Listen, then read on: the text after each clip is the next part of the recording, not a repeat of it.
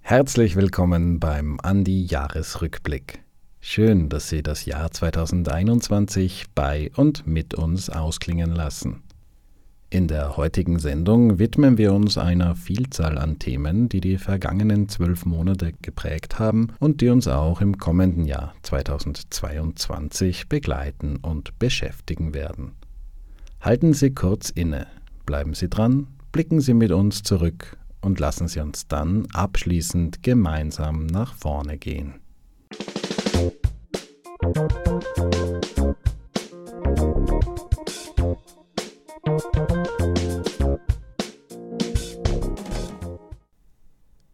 Aus innenpolitischer Sicht darf man das Jahr 2021 getrost als turbulent bezeichnen.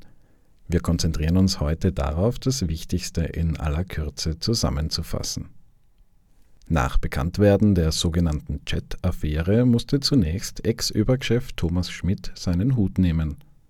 Weitere bekannte Namen folgten. Sebastian Kurz, der die Pandemie fälschlicherweise mehrfach für beendet erklärte, verkündete im Oktober seinen Rückzug als Kanzler. Wenig später zog er sich gänzlich aus der Politik zurück. Einer seiner engsten Vertrauten, Ex-Finanzminister Gernot Blümel, gegen den die Wirtschafts- und Korruptionsstaatsanwaltschaft ebenfalls ermittelt, verkündete beinahe zeitgleich seinen Rücktritt. Und mit ihnen stellte auch kurz Nachfolger Alexander Schallenberg nach nur 52 Tagen das Amt des Bundeskanzlers neuerlich zur Verfügung. Schallenberg war somit der am kürzest dienende Bundeskanzler der Zweiten Republik. Sein Nachfolger Karl Nehammer ist der dritte Bundeskanzler innerhalb von drei Monaten und der zehnte Regierungschef Österreichs, rechnet man Hartwig Löger, Reinhold Mitterlehner und Brigitte Bierlein dazu, seit dem Jahr 2000. Wir kommen zur Außenpolitik, die heuer ebenfalls und über den ganzen Globus verteilt viel zu bieten hatte. Aus Zeitgründen wollen wir uns in dieser Sendung allerdings nur auf zwei interessante Personalien konzentrieren. Joe Biden wurde am 20. Januar zum 46. US-Präsidenten und somit zum Nachfolger von Donald Trump gewählt. Biden ist der älteste US-amerikanische Präsident der Geschichte und hat versprochen, für Ruhe und Stabilität im Land zu sorgen. Ein Versprechen, das durch den chaotischen Truppenabzug aus Afghanistan zu Beginn seiner Amtszeit einen heftigen Dämpfer erlitten hatte. Für mich soll's rote Rosen regnen, so der Titel eines Liedes von Hildegard Knef, das sich Angela Merkel zum Abschluss ihrer 16-jährigen Amtszeit als Bundeskanzlerin gewünscht hatte. Helmut Kohls Rekord von 5870 Tagen im Amt verfehlte Merkel um nur zehn Tage. Sie regierte derer 5860. Mit ihrem Nachfolger Olaf Scholz und der sogenannten Ampelkoalition begibt sich Deutschland nun auf neue politische Pfade.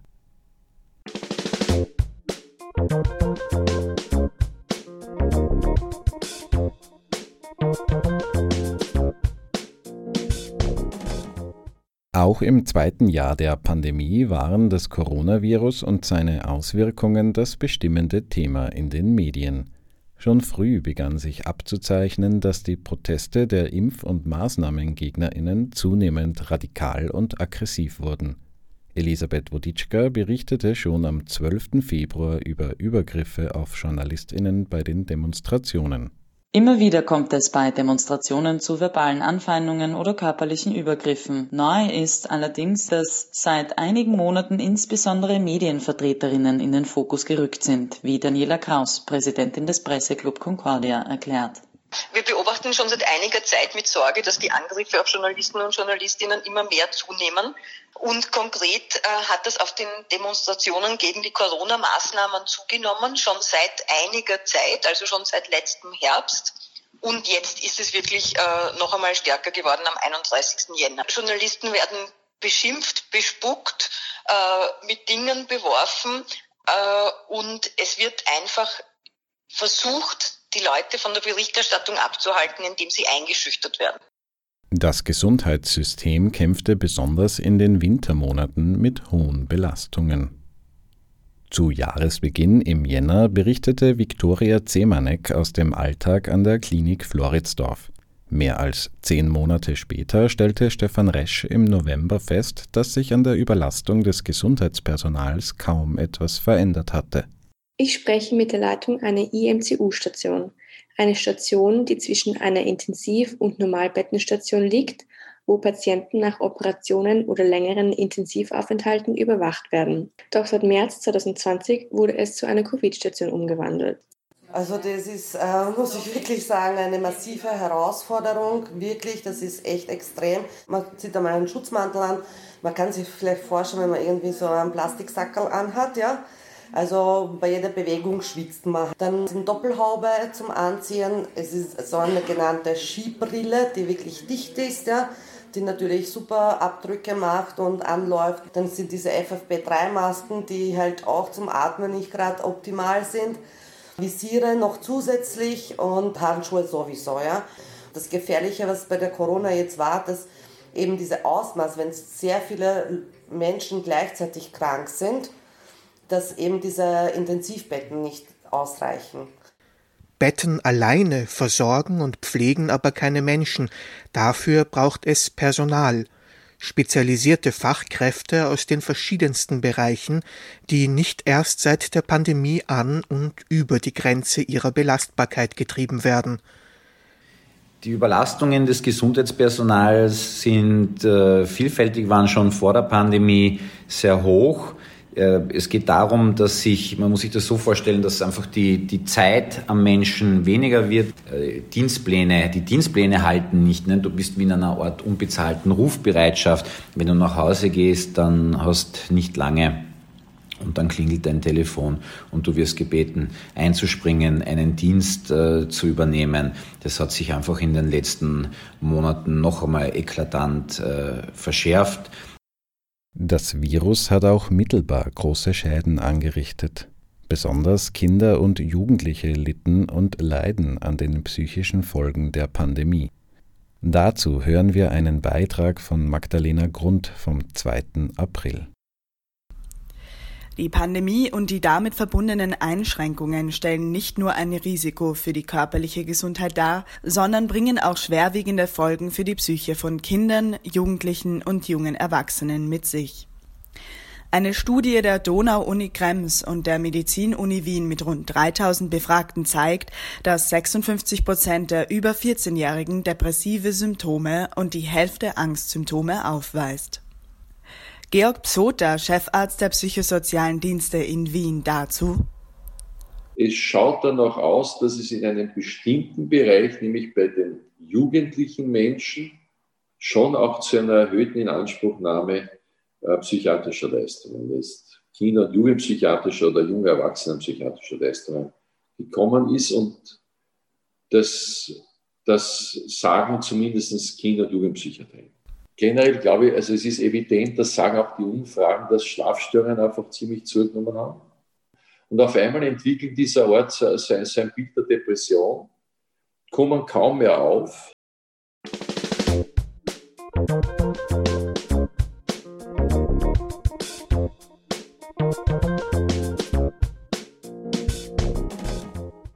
Noch im Winter 2020 wurden Pläne der Bundesregierung für eine Novellierung des Universitätsgesetzes bekannt. Unter den Studierenden entwickelte sich schnell eine Protestbewegung gegen das geplante Gesetz. Unter dem alten Motto Uni brennt traten sie gegen eine weitere Verschärfung der Studienbedingungen und Entdemokratisierung der Universitäten ein. Auch mit den geänderten Vorschlägen der Regierung waren die Studierenden nicht einverstanden wie Stefan Resch in diesem Beitrag vom 5. März berichtet. Schon im vergangenen Dezember hat die erste Version des neuen Gesetzestextes für Proteste bei Studierenden und Lehrenden gesorgt. Die Begutachtungsfrist für diesen ersten Entwurf ist Mitte Jänner abgelaufen. Einen Monat später wurde von Wissenschaftsminister Heinz Fassmann und der grünen Wissenschaftssprecherin Eva Blimlinger ein abgeänderter Entwurf der Novelle präsentiert. Einige der umstrittensten Punkte wurden darin abgeschwächt, Seitens des Kollektivs Bildung brennt gibt es aber wenig Begeisterung über den geänderten Vorschlag. Ähm, exakte Kritikpunkte sind dieselben geblieben, weil für uns einfach diese Kernlogik die gleiche ist. Also noch immer dieses Bestrafen, statt wirklich zu fördern, statt die Probleme zu sehen, statt die Probleme zu benennen, statt mit den betroffenen Personen wirklich zu sprechen. Es ist eigentlich nur ja, Paragraphenkosmetik, würde ich fast schon sagen, betrieben worden. Ich vermute, dass das einfach eingepreist war. Also es war der Regierung von vornherein klar, dass sie mit dieser Art von Novelle keinenfalls durchkommen werden. Und das Problem ist, dass die Grundlogik erhalten bleibt. Das heißt, ob das jetzt 24 oder 16 ECDS-Punkte sind oder halt sechs oder acht Jahre bei den Lehrenden, bis sie von der Uni fliegen, ist jetzt nicht der relevante Punkt, sondern der relevante Punkt für uns ist, dass eine Straflogik statt einer Förderlogik passiert. Und das ist das, wogegen wir auf die Straße gehen.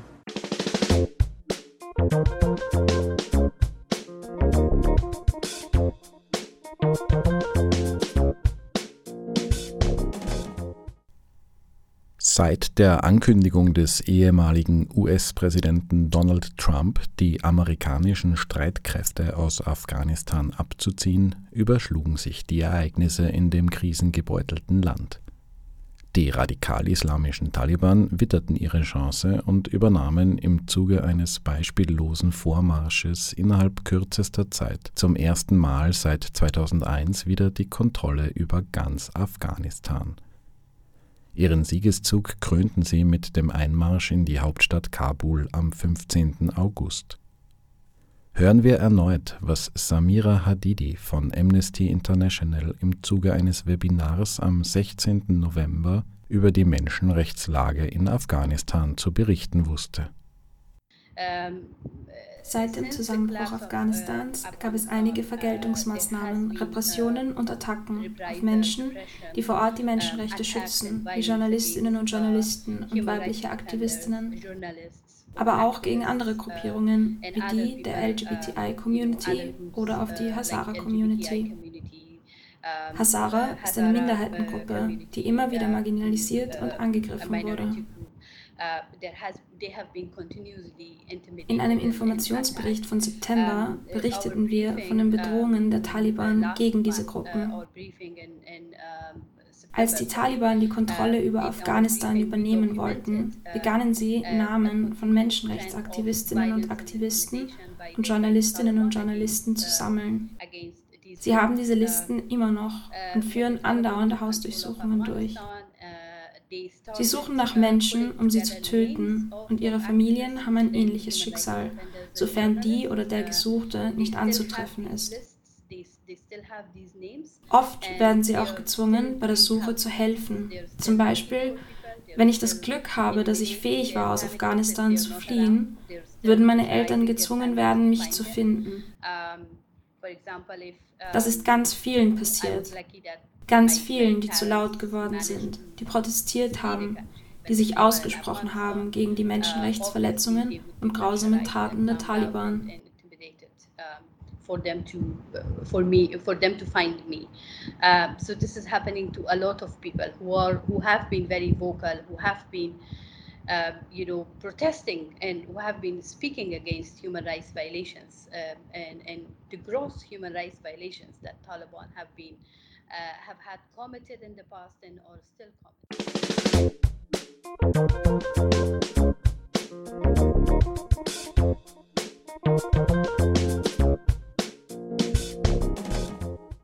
Andi hat 2021 viel über Geflüchtete und schutzsuchende Menschen berichtet.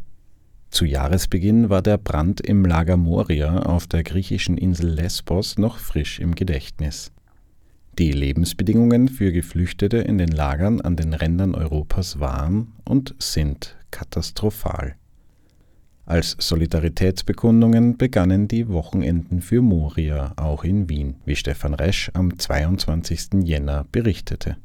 Ein Wochenende für Moria, so lautet das Motto einer Protestaktion am vergangenen Wochenende im Wiener Sigmund Freud Park vor der Votivkirche. Ursprünglich begonnen haben die Wochenenden für Moria Ende Dezember in der Tiroler Landeshauptstadt Innsbruck, wie die Aktivistin Mena berichtet. Die machen das jetzt schon das fünfte Wochenende hintereinander und ähm, Beim Heimaturlaub in Tirol ist mir gesagt worden, wir sollten das in Wien doch auch machen. Und jetzt sind wir da am Sigmund Freud Park, haben ein paar Zelte aufgeschlagen und werden 24 Stunden in der Kälte ausharren. ähm, ja, einfach um einmal eine neue Form von Protest auf die Straße zu bringen. Wir hoffen einfach, dass sich viele Leute uns anschließen, dass wir nächstes Wochenende dann vielleicht schon mehr sind und am Wochenende drauf vielleicht noch mehr. Ja, wir wollen natürlich nicht in den Schuhen derer sein, äh, die in diesen schlimmen Camps leben müssen. Ähm, wir wollen uns das nicht anmaßen, das einfach nur nachzumachen. Ähm, Darum geht es hier nicht. Das ist ganz wichtig zu sagen. Es geht um eine andere Form von Protest, einfach einmal was Drastischeres, als sich um eins am Nachmittag treffen und um fünf wieder zu Hause sein. Enttäuscht sein, dass vielleicht nicht so viele Leute da waren oder so, sondern einfach Aktion setzen, wo die Leute sehen, okay, aha, denen geht es anscheinend echt um was. Im Herbst rückte ein weiter nördlich gelegener Teil der EU-Außengrenzen in den Blickpunkt. An der Grenze zwischen Belarus und Polen gerieten zahlreiche Geflüchtete in eine prekäre Situation. Zwischen den Grenztruppen der beiden Seiten saßen sie ohne Versorgung im Niemandsland fest. Gerhard Kettler und Stefan Resch berichteten am 15. Oktober von einer Kundgebung polnischer und belarussischer Aktivistinnen in Wien. Am vergangenen Freitag demonstrierten auch in Wien polnische und belarussische AktivistInnen um auf die gefährliche Situation der Geflüchteten im Niemandsland aufmerksam zu machen. Uh, wir sind informelle Gruppe, die heißen die Woche, die Woche um Austria, Mädels für Mädels Österreich. Warum sind wir hier? Weil wir eben aus Polen kommen und wir schauen mit großer Besorgung, was an der Grenze zwischen Polen und Belarus los ist. Und wir sind erschüttert damit, wie Menschen behandelt werden. Jetzt ist schon hier in Wien sehr kalt, schon jetzt. Aber nachts im Urwald, mittlerweile haben wir wirklich 0 Grad. Und diese Menschen haben keinen Zugang an Essen, an Wasser, an warme, trockene Bekleidung. Und unter diesen Menschen sind auch Frauen, Frauen, die schwanger sind und sind auch Kinder. Ein Bursche, der gerade 16 Jahre alt ist, ist schon gestorben. Sechs Menschen sind tot. Und warum? Weil Polen sagt, wir müssen unsere christliche, christliche Werten schützen. Die Vorwürfe betreffen aber nicht nur die polnische Seite der Grenze. Seitens der belarussischen Diaspora wurde auf der Kundgebung auch auf die Rolle der Regierung Lukaschenko hingewiesen. Ich bin mir nicht sicher, ob äh, jeder weiß, dass eben diese Krise an der Grenze eine absolut politische Krise ist. Die Krise ist eben, eben aufgrund von Lukaschenkos Jonglieren mit Menschenleben entstanden.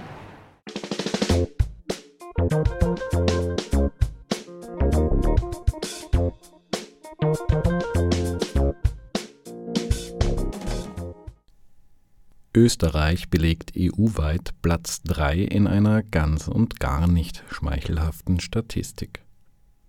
Nur in Lettland und Litauen wurden heuer europaweit mehr Frauen ermordet als hierzulande. Anita Pitsch berichtete am 10. Dezember von einer Gedenkwand am Üppenplatz in Wien-Otterkring sowie von einer Gedenkstätte im Auer-Welsbach-Park in Rudolfsheim 5 Haus.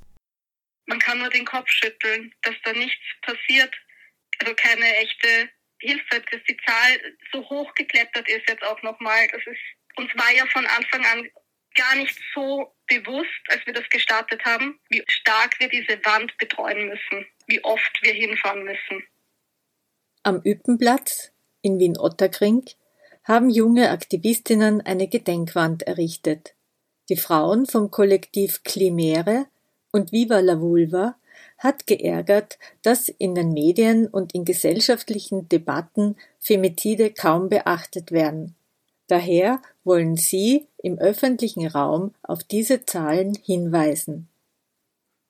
Die jungen Aktivistinnen haben diese Gedenkwand errichtet, um in der Öffentlichkeit Bewusstsein für dieses Thema zu erreichen.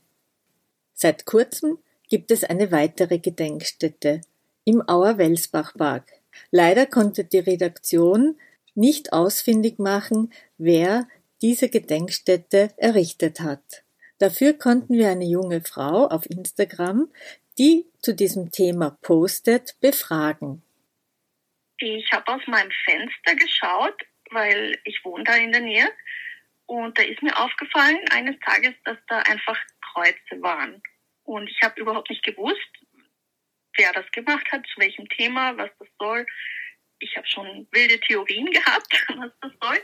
Und dann bin ich einfach runtergegangen und habe geschaut, ob da vielleicht ein Schild dabei steht oder irgendwas. Und tatsächlich gibt es dazu auch ein Schild, was halt erklärt, dass das für die ähm, Femizide gedacht ist und für jede getötete Frau. In Österreich gab es also ein Kreuz mit dem äh, Todesdatum drauf.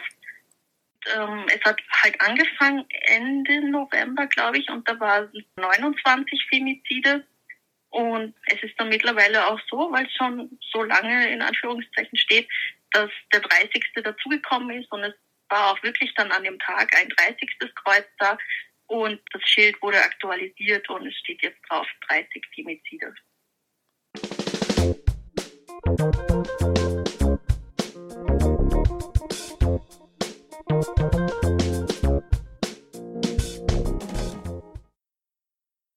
Seit 1. Jänner 1975 existiert der sogenannte Maßnahmenvollzug in Österreich.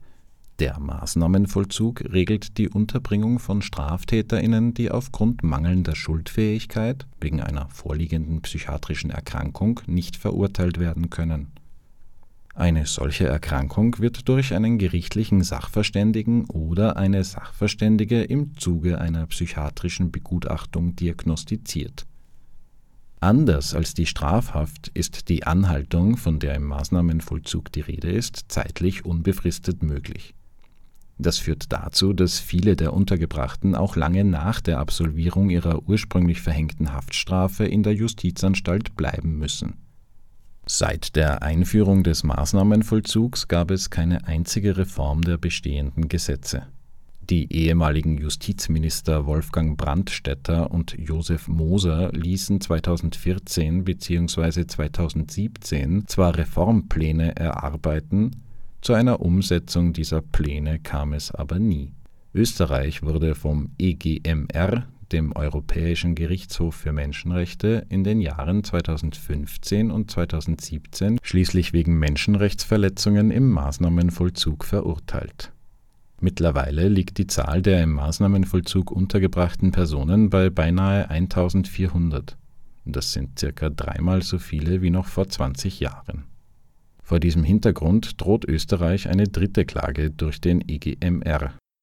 Im Mai 2021 veröffentlichte die grüne Justizministerin Alma Sadic schließlich zwei Teile eines Gesetzesentwurfs für eine Reform des Maßnahmenvollzugs. Der erste Teil war noch im Mai zur Begutachtung im Nationalrat vorgelegt worden, der Entwurf zum zweiten Teil ist noch nicht fertiggestellt der Gesetzesentwurf sieht unter anderem vor, treffsicherere Unterbringungsvoraussetzungen zu formulieren. So soll eine Unterbringung im Maßnahmenvollzug erst ab der Begehung einer Straftat, die mit mehr als drei Jahren Haft bedroht ist, möglich sein. Geht von einer Person eine besonders hohe Gefährlichkeit, etwa für Leib und Leben aus, soll eine Unterbringung auch wegen Straftaten, für die ein bis drei Jahre Freiheitsstrafe drohen, möglich sein Weitere Reformpläne zielen darauf ab, jugendliche Straftäterinnen nur noch in Ausnahmefällen, zum Beispiel bei Kapitalverbrechen, im Maßnahmenvollzug unterzubringen sowie das Therapieangebot für Betroffene zu verbessern. Die Rhetorik soll ebenfalls modernisiert werden Betroffene sollen demnach zukünftig nicht mehr in einer Anstalt für geistig abnorme Rechtsbrecher, sondern in einem forensisch-therapeutischen Zentrum strafrechtlich untergebracht werden. Auch soll nicht mehr von einer geistigen oder seelischen Abartigkeit höheren Grades, sondern von einer schwerwiegenden oder nachhaltigen psychiatrischen Störung gesprochen werden An der Tatsache, dass Betroffene im Maßnahmenvollzug beinahe rechtlos und potenziell lebenslang weggesperrt werden können, ändert aber auch der jüngst vorgestellte Reformentwurf nichts, kritisiert der Rechtsanwalt Helmut Graupner in seinem Blog in der Online-Ausgabe des Standard im Juni 2021.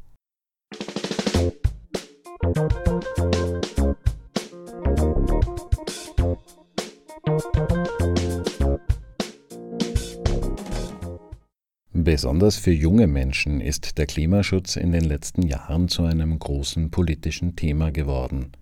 In Wien waren es die Pläne der Stadtregierung, eine neue Donauquerung mit einem Tunnel unter dem Naturschutzgebiet in der Lobau zu errichten, die Proteste hervorriefen. Umweltorganisationen, Aktivistinnen und Verkehrswissenschaftlerinnen veröffentlichten Anfang Oktober mit der sogenannten Lobauer Erklärung ein Manifest der Gegnerschaft des Straßenbauprojekts. Es ist die Lobauer Erklärung, keine wissenschaftliche Publikation, sondern ein Manifest, das eine Brückenfunktion äh, einnehmen soll, einnehmen kann, einnehmen möchte. Eine Brückenfunktion von einer lokalen Bedeutung eines Konflikts zu einer überregionalen Bedeutung eines Konflikts. Und äh, in diesem Sinne haben wir bewusst auch Zwentendorf und Heimburg hier mit repräsentiert als die beiden bisher prominentesten Umweltkonflikte. Nicht um zu zeigen, dass es jetzt genau dasselbe ist, aber dass der Lobau-Konflikt einer ist, der genauso wichtig ist. Der Kampf gegen solche großen Einzelprojekte sei zwar wichtig, Ziel sei aber eine systematische Änderung der Umwelt-, Klima- und damit auch der Verkehrspolitik, mit der Errichtung eines Basislagers und der Besetzung mehrerer Baustellen begann im Spätsommer 2021 ein neuer Abschnitt des Protestes. Die Protestcamps bestehen bis heute weiter und trotzen den Plänen der Stadt, die Arbeit an den Baustellen fortzusetzen. Jana Gindl berichtete am 5. November aus dem Basiscamp in Hirschstetten von den Vorbereitungen für die Aktionstage. Das ist, sollte auch ein Ziel unserer Aktion sein, Menschen zu ermächtigen, sich die Straße oder insgesamt den öffentlichen Raum zu nehmen und äh, für gegen die Missstände zu protestieren und für ein besseres Leben für alle. Dieses Ziel setzt sich die Gruppe System Change, not Climate Change für die Aktionstage Lobau bleibt am 26. und 27. November. Habt ihr bestimmte Erwartungen an die Aktionstage? Genau, also ich hoffe auch, dass einfach viele Leute zusammenkommen und sich für die Loba einsetzen und dass wir erfolgreich sind, dass es mit den Blockaden klappt und dass wir uns alle also gemeinsam gut unterstützen in der Aktion. Ich hoffe, dass es, dass es eine breite Öffentlichkeit erreicht, viel mediale Aufmerksamkeit und es irgendwann ein Einlenken seitens der EntscheidungsträgerInnen geben wird. Auch nach dem Aus für den Lobautunnel möchte die Stadt Wien an der sogenannten Stadtstraße festhalten. Damit gehen auch die Proteste weiter, da Gegner des Straßenbauprojektes ein umfassend erneuertes Verkehrskonzept für den 22. Bezirk fordern. Jana Pichler hat am 17. Dezember für Andi zusammengefasst, wie solche Alternativen aussehen könnten. Es hat sich gezeigt, dass der Bau von weiteren Autostraßen zu mehr Verkehr führt. Michael Schwendiger dazu. Wenn der Fokus auf eine möglichst breite, auf eine schnelle, auf eine kreuzungsfreie Autostraße gelegt wird, dann wird die Autonutzung im Vergleich zu anderen Mobilitätsformen attraktiver.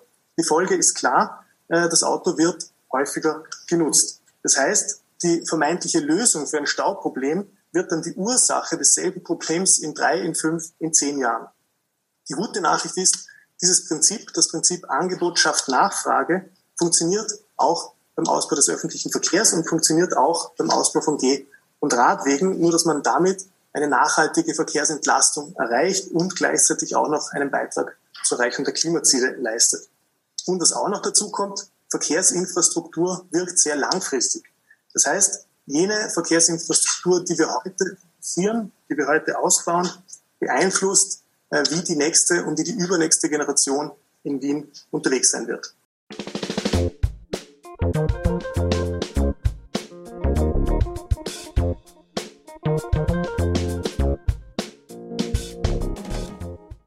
Die Andi Nachrichtenredaktion dankt für Ihr Interesse und freut sich darauf, Sie auch 2022 wie gewohnt immer freitags ab 17 Uhr mit den wichtigsten alternativen Nachrichten versorgen zu dürfen.